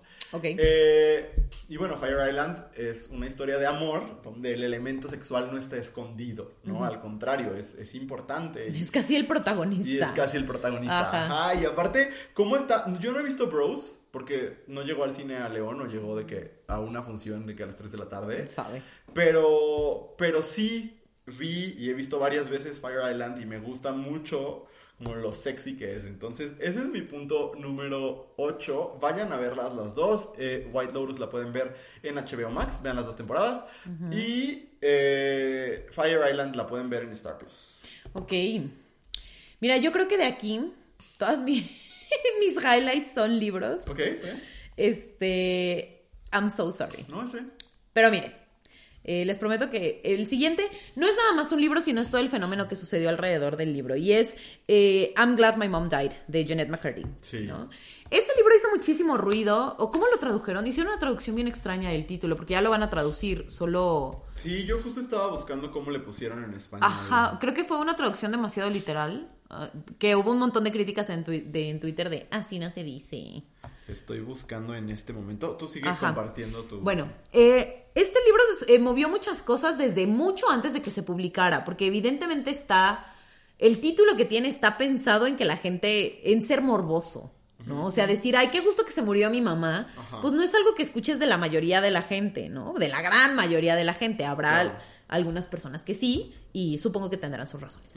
Eh, como es el caso de esta chica, ¿no? Además, Sí. lo escribe Jeanette McCurdy, que fue una de las, de las protagonistas de iCarly, que es uno de los shows más exitosos que ha tenido Nickelodeon. Y, este, y empiezan a salir como varias cosas. Creo que empieza a resurgir como esta conversación que en su momento se tuvo alrededor de la figura de Harvey Weinstein y ahora se tiene sobre este creador que eh, Jeanette lo nombra en... Ajá. Eh, pero ella lo nombra como el creador nada más en, en el libro, ¿no? Y, este, y salieron un montón de, de actrices de, de Nickelodeon de esa época a decir, sí, estaba bien pinche raro, ¿no? Y a mí me pasa esto y a mí me pasa esto otro, que creo que es eh, un fenómeno similar al de, al de este otro señor, quizás eh, mucho más pequeño, ¿no? Porque Nickelodeon era mucho más pequeño que, que Hollywood, pero empezó a hacer mucho ruido. Y yo lo leí porque a mí me gusta el chisme, yo soy morbosa por naturaleza y dije, pues quiero ver qué pedo. Y la verdad es que creo que esta mujer se aventó eh, una de las mejores biografías que yo he leído, o autobiografías que yo he leído. Está, eh, está trabajando en una segunda parte de la autobiografía, lo cual ya me hace levantar un poquito la ceja y decir, hmm, o sea, como por... Digo, el libro está muy centrado, tiene, hay, hay como muchísimos trigger warnings que hacer alrededor de... Me alegro de que mi madre haya muerto. se Me llama alegro de que mi madre haya muerto, así se llama. Este, muchos trigger warnings habla sobre, eh, sobre todo con el tema de el- los trastornos alimenticios, Sí. trastornos de la conducta alimentaria. Eh, y la mayoría del libro está centrado hacia allá, en Janet hablando sobre su relación con la comida y le- la influencia que tuvo su mamá con cómo este, ella comía o dejaba de comer. Entonces, sí es un tema que es sensible para ustedes, no se los recomiendo en absoluto, pero si, si lo pueden leer, honestamente se lo sugiero muchísimo, sobre todo porque creo que es una lectura súper honesta, o, o más bien una descripción súper honesta de cómo se viven los trastornos alimenticios, que muchas personas no tenemos manera de articular Ok. y que esta mujer, no, no sé si ella acompañada de su terapeuta y su editor, hicieron un excelente trabajo en poderlo describir.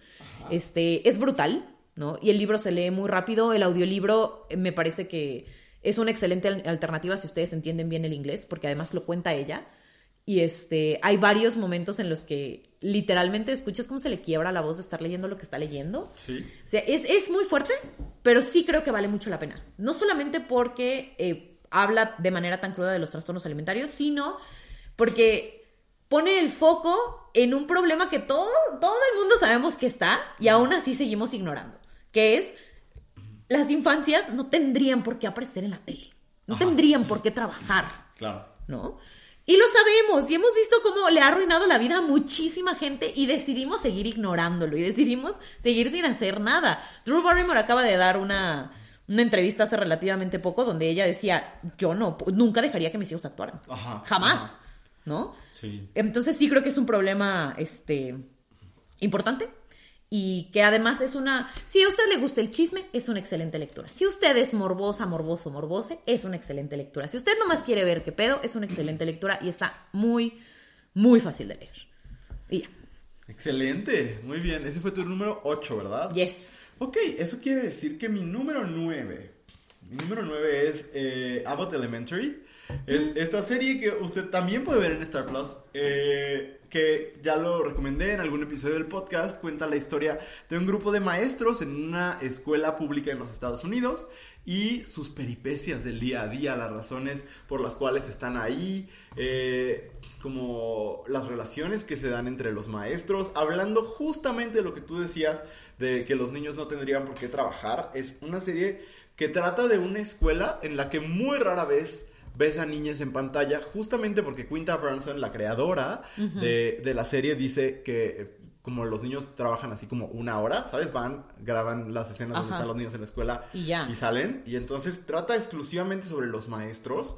Eh, y bueno, a mí como maestro evidentemente me, me refleja muchas cosas, pero aparte es una serie, creo que de un tiempo para acá se ha puesto de moda que las comedias te depriman. O sea, la idea que tú ves las nominadas al Emmy de Mejor Comedia y dices, pues me reí media vez en toda la temporada y el resto estuve angustiado por los personajes.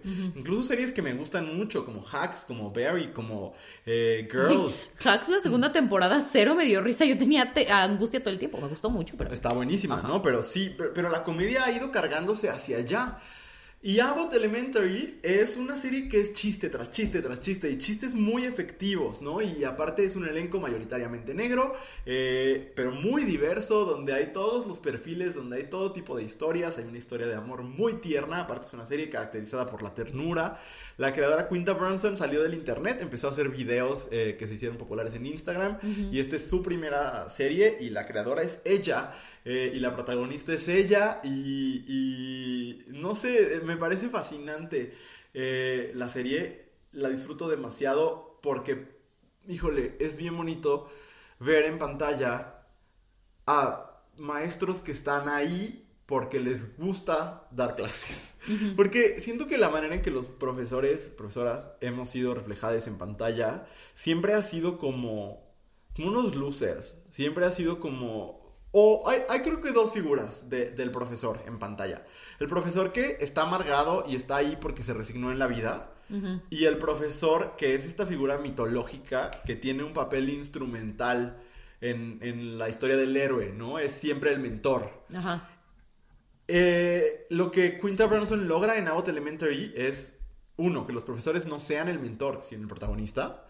Y dos, reflejar la realidad que yo conozco de la docencia, Claro. que es la mayoría de los maestros están en un salón de clases porque aman dar clase, porque aman estar ahí por, por lo que significa para la construcción de un tejido social.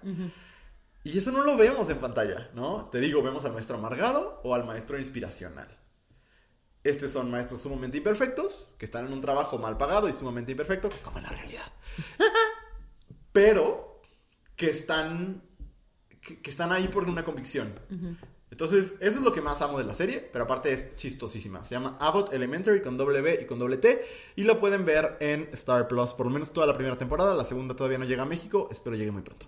Muy bien. Ok. Eh, creo que hace un par de capítulos les. eh, Es el número dije- nueve, ¿verdad? Es el número 9. les dije que había leído el que probablemente era mi libro favorito de, de poesía de este año. Y revisando este año, me di cuenta que no. que mi libro favorito de poesía de este año es el número 9 y se llama La ruptura no será televisada. De eh, Mana Muscarel Isla. Ella es una mujer lesbiana eh, argentina que también hace música. Es, es como artista. Ajá, ajá. Este es un libro chiquititito, este, editado por una editorial independiente mexicana, o sea, aquí en México, pues. Eh, y este libro desencadenó en mi año una serie de lecturas bien chistosas sobre rupturas lésbicas. Ok. Muy extraño. Fue una etapa, fue una época del año muy rara. Pero el, el libro literalmente se trata de ella rompiendo con alguien, Ok. ¿no? Y de qué pasa en esa ruptura y qué, que los huecos que deja en tu vida, ¿no? Pero a mí me parece que es un libro mucho más universal, no solamente, no como en que podría aplicar para cualquier ruptura, sino puede aplicar para cualquier mujer que haya dejado de estar en tu vida. Porque por lo menos, no, no sé si, si otras mujeres se identifiquen con lo que voy a decir, pero a mí me pasa que los hombres que han dejado de estar en mi vida, ni de chiste, dejan el hueco que las mujeres dejan de, cuando han dejado de estar en mi vida. Es muy diferente, es, es extraño, ¿no? Porque los vínculos que se generan son distintos. Y no estoy hablando nada más como de relaciones como de pareja, sino como de todo tipo de relaciones. El hueco es distinto. Y de- a veces no te das cuenta que es tan diferente porque tú ves cómo se escribe de, de- los rompimientos y de los corazones rotos y de las amistades que no funcionan y demás. Pero yo nunca lo había visto retratado así. Nunca lo había visto retratado como él. ¿Qué pasa cuando me falta una mujer en mi vida? ¿No? Y, y qué hago con ese hueco y cómo lo lleno o cómo intento llenarlo, ¿no? Este, y de eso se trata ese libro, como de las rupturas que tienes con las mujeres a tu alrededor, no necesariamente eh, que hayan sido tus parejas o demás, pero sí de, de- los huecos que van dejando en, es- en estos vínculos. Entonces, es un libro muy cortito y además viene acompañado por una playlist que hizo esta mujer que me parece que además es un complemento muy interesante, como un intento de hacer un ejercicio transmedia eh, padre, pues creo que le suma. Y además creo que seguir apoyando el trabajo de editoriales más chiquitas que le están apostando a proyectos de gente que no tiene el respaldo de editoriales gigantescas, siempre va a valer mucho la pena, ¿no? Y, por ejemplo, Mana estuvo eh, encerrada en México muchos meses porque estaba en México cuando cayó la pandemia y no se podía regresar a Argentina. Entonces, eh, tiene ahí como una serie de historias bastante extrañas sobre la lectura que tiene de México y demás. Entonces, de verdad se los recomiendo muchísimo, incluso si no les gusta la poesía y si no la leen, creo que es una gran manera de entrarle, ¿no? Como empezar a leer este género. Excelente, muy bien. Eh, yo es mi décimo punto. No acabé de decir mi lista. Voy a decir mis menciones honoríficas rápidamente. Ok. Eh, ¿Tu último punto también es un libro? Mm, I don't know, I can choose. Ah, ¿Puedes elegir? Ajá, Ah, bueno, entonces yo ya sé cuál es mi último punto porque tú tienes opciones. Antes, mis menciones honoríficas.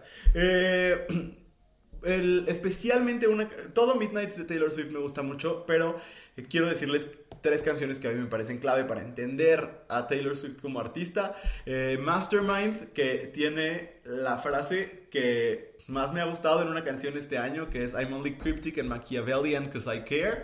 Este, que aparte, Mastermind me parece la canción que define la, la personalidad de Taylor Swift como, como lo que ella quiere que creemos, creemos, creamos que es. No sé si es lo que es, pero es lo que ella nos quiere mostrar. Eh, pero también eh, Would Have, Could Have, Should Have y eh, Karma, que es la canción más divertida del año.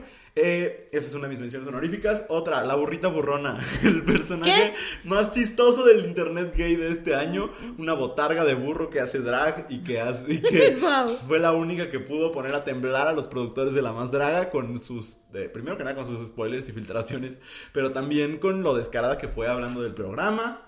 Eh, algo que también hablé del 2022 es que siento que los hombres se volvieron más putones. O sea, mi Instagram estaba lleno de gays sin playera. Muchas gracias. Eh, eh, eso también está en mi lista. Eh, mención honorífica también a Laurel Miranda como figura mediática que le contestó al odio que le llegó de todos lados este año. Creo que lo hizo el año pasado Ofelia Pastrana y este año le tocó a ella. Eh, evidentemente mi cosa favorita del 2022 no fue que la atacaran, sino fue el temple y la furia con la que supo contestar. Eh, ya dije mis hombres favoritos. Ah, quiero hacer una mención especial a mis tres crushes del 2022. Eh, el cantante Omar Apollo, Will Sharpe, que es el actor de The White Lotus, y Ross Lynch, que al parecer no usó playera en todo el año. Eh, y ahora sí, ah no, el Corona Capital 2022 fue una experiencia extraordinaria, de la cual no les quiero hablar mucho porque ya hice contenido exclusivo al respecto. Mi cosa favorita, quizás incluso después de Renaissance, es mi cosa favorita del 2022. Es el libro Perras de Reserva de Dalia de la Cerda. Eh, es un libro de cuentos sobre las mujeres en México, básicamente. No creo que se pudiera como acotar un poco más porque casi todos son sobre violencia, pero no todos son sobre violencia. O hay el elemento de la violencia en, todos. Eh, sí, sobre la violencia y las mujeres en México. Eh, me partió mil veces. Sí. Me, me- me destrozó por completo, me volvió a armar. Eh, pero creo que es un libro. Hay esta frase en inglés que es When you get it, you get it. Creo que no es un libro que es para todos. Pero creo que el que no lo entendió es porque le falta contexto. Sí. O sea, creo que genuinamente quien leyó y dijo, "Mm, no conecté, creo que, que le faltaba un poco de perspectiva. este, Red flag, dices tú. Pues a lo mejor no. O sea, a lo mejor genuinamente más bien, pues ojalá lea más al respecto. no, porque la red flag para mí sería no entiendo y no quiero entender. ¿no? A lo mejor habrá alguien que diga no entiendo, explícame. que Me parece distinto. Eh, el libro Perras de Reserva de Dalia de la Cerda, que se ha agotado ya varias veces de, de Editorial Sexto El libro más vendido de la fila este año. por ejemplo, ¿no? Este es una colección de cuentos que cada uno es protagonizado por una mujer distinta y eh, soy muy malo para venderme títulos, pero hay un libro que es de horror, digo, hay, hay un cuento que es de horror tal cual, ¿no? Que, que tiene un elemento sobrenatural, eh, porque es sobre una vampira. Y para mí ese, ese cuento refleja la genialidad de todo el libro. Es Dalia jugando con, con la narración, ¿no? Y, y escribiendo lo que quiere escribir. Y entonces, eh, es... Hace, hace rato escuchaba un podcast justo sobre lo mejor del 2022, donde decían que los mejores dramas tienen sentido del humor, porque los dramas que están totalmente faltos de sentido del humor no se sienten reales, porque la realidad no es así. Ajá, ¿no? claro. Tú y yo nos hemos visto en los peores días, pues no sé de nuestras vidas, pero del tiempo que tenemos conociéndonos, siempre que estamos desolados nos vemos y, y siempre hay risas, ¿no? Sí. Porque así es la vida. Y Dalia escribe sobre las cosas más dolorosas de la vida con sentido del humor. Sí, claro. Eh, sin que sea un jiji jajaja, sin que sea un sketch, ¿no? Pero escribe así y, y, eh, por eso es de las cosas que más me gustaron de este año. Eh, es un libro que, se, que, que ahorita ya no es difícil de conseguir porque No. es muy popular. eh, y que se avientan en minutos. No, minutos, pero horas. ¿no? Es En un muy par de cortito, horas, ajá. En un par de horas. Es un libro muy cortito. A lo mejor no se lo van a aventar en un par de horas porque hay que pausar. Duele mucho. Eh, Pues depende. Depende de su tipo de lectura. este, pero nada, ese es mi recomendación final de este 2022. Ok. Este, yo tenía muchos libros, porque este año leí mucho. Este, pero qui- quizás mi, mi única como mención honorífica, porque Ajá. Luis es mucho más, mucho mejor enlistando cosas que yo, a mí se me olvida todo. A mí se me olvida. Yo lo Ajá. consumo y digo, ay, qué padre, y se me olvida. Este, mi única opción honorífica es el, el videojuego Unpacking, que genuinamente me cambió la vida. Ajá. del que se habló en alguna vez este episodio. Este, no. Sí, lo- no sé cómo lo dije, pero ustedes entendieron a pesar de la En algún episodio se habló de eso. Eh, pero mi número uno son las creadoras de contenido con las que me topé este año o que empecé a consumir de una manera más constante este año. Y que sí creo que sobre todo para, no, que todo el año me salvaron la vida de muchas formas. Porque este fue un año como muy complicado para mí, me pasaron muchas cosas, hubo muchos cambios muy cabrones. Y entonces empecé a consumir contenido de varias, sobre todo mujeres, que vienen como desde diferentes lugares y a lo mejor no tienen nada que ver una con la otra y a lo mejor no tienen nada que ver con lo que hacemos en Abrazo, pero aún así eh, quisiera como hacerles el shout out, ¿no? Eh, De, de quiénes fueron, o la mención de quiénes fueron. Son eh, cuatro en particular. Una se llama Alison Pages. Ella hace contenido en internet de libros, ¿no? Es un tema como reciente, tiene como un año haciéndolo. Es como muy estético su, su contenido. Hace, sobre todo, a mí me encanta ver sus videos, sobre todo como de, de videoblogs de estuve leyendo esta semana y vamos a ver qué leí y demás y acompáñame y tal, porque tiene una vida como muy estética. Lo que pasa es que ella tiene eh, una serie de, de como... eh, acaba de ser diagnosticada con autismo y aparte tiene una discapacidad física. No, nunca he tenido claro qué es lo que tiene, porque no lo menciona, pero sí se, se sabe y ella comparte que su salud no es la mejor. Tiene problemas de salud constantemente y eso impide que pueda salir mucho de su casa y, y ella lo dice, yo por eso leo tanto, ¿no? Pero entonces ella le apuesta como a este estilo de vida que al final de cuentas sí es muy privilegiado y ella lo sabe, pero lo trata de reflejar como lo mejor que ella puede vivir o lo, lo cómo puede romantizar su vida desde el hay muchas cosas que no puedo hacer, hay muchos días que no puedo salir de mi casa, hay muchos días que no puedo ni levantarme de la cama, pero this is how we do it, ¿no? Y, es- y esta es la manera en la que lidiamos con eso. Ajá. Entonces, ella me gusta bastante. Está Alejandra Arevalo, alias Soy Sputnik, de la que he hablado muchas veces en este podcast y de la que seguiré hablando porque honestamente creo que el trabajo que hace de promoción de lectura es muy impresionante. Alejandra también, eh, bueno, hace un, un par de años tuvo cáncer cervicouterino. Ok. Eh, ahorita está en, rec- en rece- re- recesión, ¿se llama? ¿Le dicen? Eh, no sé. Creo No que sí. Pero Remisión. Remisión, remisión, recesión, no sé. En alguna de esas dos palabras, por favor, alguien edúqueme. Y si no, ahorita lo googleamos. Sí. Este, pero además está diagnosticada con TDA y este hace un par de semanas tuvo así como un montón de crisis porque hubo una este, falta de medicamentos, no había medicamentos psiquiátricos en algunas ciudad- partes de la Ciudad de México. Ajá. Entonces, también como la- el acompañamiento que ella hace de sus propios procesos y cómo los refleja en el Internet, creo que son muy útiles para las personas que aunque no compartimos la- eh, las condiciones en las que ellas viven, dices, bueno, no todo es terrible, ¿no? Siempre hay maneras como de, de sobrevivirlo, ¿no?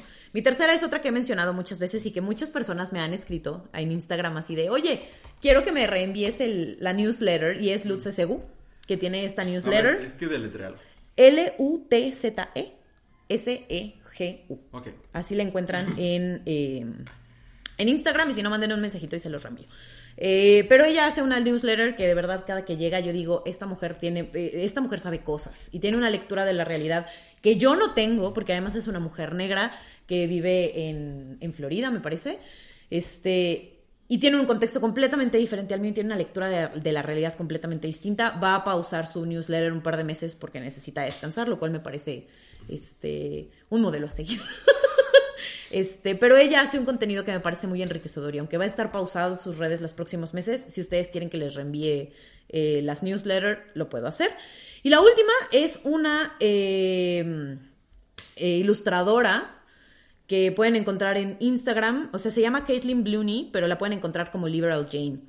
Ella okay. es, es, una ilustradora con la que estoy recientemente obsesionada porque literalmente todo su trabajo de ilustración va como con, no quiero decir con causa, pero sí trae mucho discurso detrás.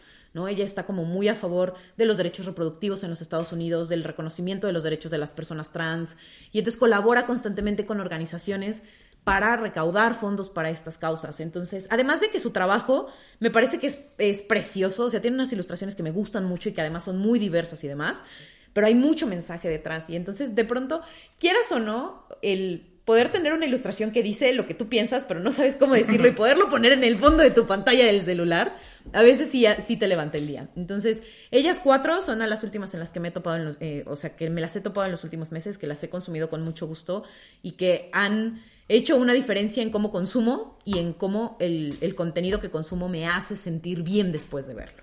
Y decirme, ok, no todo está perdido, ¿no? Y ya. Y ya. Y se nos acabó el chistecito. Se nos acabó 10, 9, no, es cierto. Este, oigan, pues nada, creo que eh, yo personalmente quisiera agradecerles por acompañarnos todo este año. Este fue un año en el que estuvimos con ustedes de distintas formas. Estuvimos con ustedes en video al inicio del año. No estábamos en Spotify, nos pedían mucho en Spotify. Después tuvimos que pausar esa producción eh, y Tuvimos una producción especial, nosotros, personas queer contando nuestras historias, que espero se den una vuelta por, por esos episodios. Muy Algún precioso. día escucharán el último episodio. Eh, muy Paciencia pronto, más pronto de que, lo que piensan. Eh, y después volvimos aquí a Spotify y cientos de personas semana con semana, porque así es, eh, nos, nos escuchan. Eh, y gracias, gracias por estar con nosotros, por tomarse el tiempo de escuchar algo que... Somos dos personas que tenemos mucho que decir, pero que muchas veces, y por lo menos voy a hablar por mí, nunca creí que alguien quisiera escucharlo, ¿no? Hoy, eh, pues cientos de personas nos escuchan cada semana y nos acompañan y se han vuelto nuestras amistades y se han vuelto muy cercanas a, a nosotros. Eh, gracias por acompañarnos en el año de mayor éxito profesional para esta pareja creativa. Eh, y ojalá nos puedan acompañar el próximo año porque tenemos por lo menos una gran, gran, gran sorpresa que compartir con ustedes. Eh, pero estoy seguro que muchas más. Vienen Eh, grandes cosas. Sí, yo ya estoy a punto de terminar un texto que quiero producir en, en como audiodrama, como la vez pasada. Y, y no sé, ten- tenemos juntes muchas, muchas cosas que compartir con ustedes el próximo año. Gracias, gracias por acompañarnos semana con semana, por permitirnos estar con ustedes eh, en, mientras trabajan, mientras hacen el quehacer, mientras van en el coche, mientras hacen ejercicio, mientras van al baño. Todas esas cosas he escuchado que lo hacen. Este, gracias. Eh, límpiense bien si es que van al baño.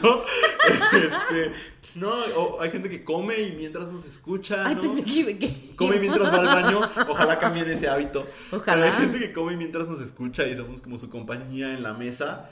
Gracias, gracias, gracias. Eh, esperamos, no sabemos cómo, pero esperamos algún día podérselos regresar. Eh, Andrea, gracias por este año compartiéndolo juntos y el próximo año viene, viene con todo. Vienen grandes cosas. Usted todavía no se vaya si usted quiere escuchar otro cachito de lo que tenemos para decir para cerrar este año, donde podemos, podemos o no ponernos más cursis de lo que ya se puso Luis. Lo tenemos en Patreon. Así es. Vaya a escucharlo. Gracias por estar aquí, gracias por quedarse hasta acá y nos vemos el año que entra. Hasta el próximo año. Adiós. Bye. Esta fue una producción de Abrazo Grupal. Nos escuchamos en este mismo espacio todos los miércoles por tu plataforma de podcast favorita y el resto de los días de la semana en arroba abrazo grupal en Instagram y TikTok. No olvides suscribirte para que no se te vaya ningún episodio. Y si estás pasando por un momento difícil, acuérdate que no estás sole, sola, solo. Esto también pasará. Te mandamos un gran abrazo grupal.